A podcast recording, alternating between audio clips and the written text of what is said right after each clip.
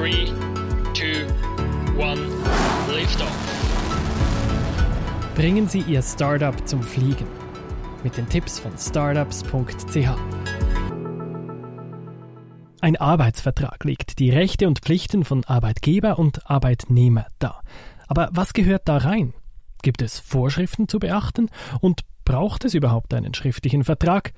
Das schauen wir kurz an. Zuerst einmal gibt es verschiedene Arbeitsverträge. Üblich ist der Einzelarbeitsvertrag, der wird zwischen dem Arbeitnehmer und der Arbeitgeberin direkt vereinbart. Anders ist es beim Gesamtarbeitsvertrag, dort finden die Vertragsverhandlungen zwischen einem Unternehmen und einer Gewerkschaft statt. Es gibt noch Spezialfälle, zum Beispiel den Normalarbeitsvertrag, auf den gehen wir hier nicht ein. Besondere Einzelarbeitsverträge sind auch der Lehrvertrag, der Handelsreisendenvertrag oder der Heimarbeitsvertrag. Die meisten Arbeitsverträge werden schriftlich festgehalten. Müssen sie zwar nicht unbedingt. Im Obligationenrecht Artikel 320 steht, dass bei Arbeitsverträgen grundsätzlich die Formfreiheit gilt, bei gewissen Regelungen aber ist die Schriftform zwingend.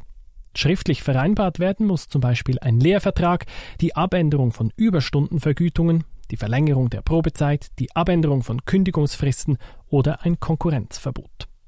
Aber auch außerhalb dieser Spezialfälle empfiehlt sich ein schriftlicher Arbeitsvertrag. Das erhöht die Rechtssicherheit und regelt Rechte und Pflichten eindeutig. Obwohl die Formfreiheit gilt, sollten einige Punkte in einem schriftlichen Arbeitsvertrag geregelt werden. Dazu gehört Folgendes. Zuerst die Parteien des Vertrags. Bezeichnen Sie genau, wer der Arbeitnehmer ist und wer der Arbeitgeber. Halten Sie die Funktion fest, was der oder die Angestellte also zu tun hat, und legen Sie ein Datum für den Stellenantritt fest. Die Probezeit sollten Sie festhalten. Wenn das im Arbeitsvertrag fehlt, wird vermutet, dass sie einen Monat beträgt. Und vereinbaren Sie im Vertrag die wöchentliche Arbeitszeit und was mit den Überstunden geschieht. Auch der Arbeitsort gehört in einen Vertrag, wo also die Arbeitsleistung erbracht wird.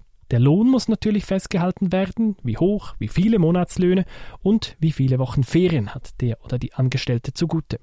Das dürfen bei Personen ab 20 Jahren nicht weniger als vier Wochen im Jahr sein.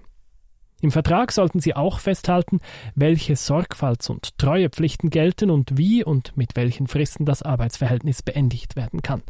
Halten Sie fest, wie dieser Arbeitsvertrag künftig allenfalls geändert werden kann und notieren Sie das anwendbare Recht und den Gerichtsstand. Normalerweise sind entweder die Gerichte am Sitz der Firma zuständig oder jene am Ort, wo der Arbeitnehmer üblicherweise seine Arbeit ausführt. Jetzt haben Sie einen kompletten Vertrag aufgesetzt, mit dem Sie Missverständnissen und Streitigkeiten vorbeugen können. Vergessen Sie nicht, ihn zu unterschreiben. Arbeitnehmer und Arbeitgeberin müssen unterschreiben, erst dann wird er gültig. Schritt für Schritt zum Erfolg. Mit startups.ch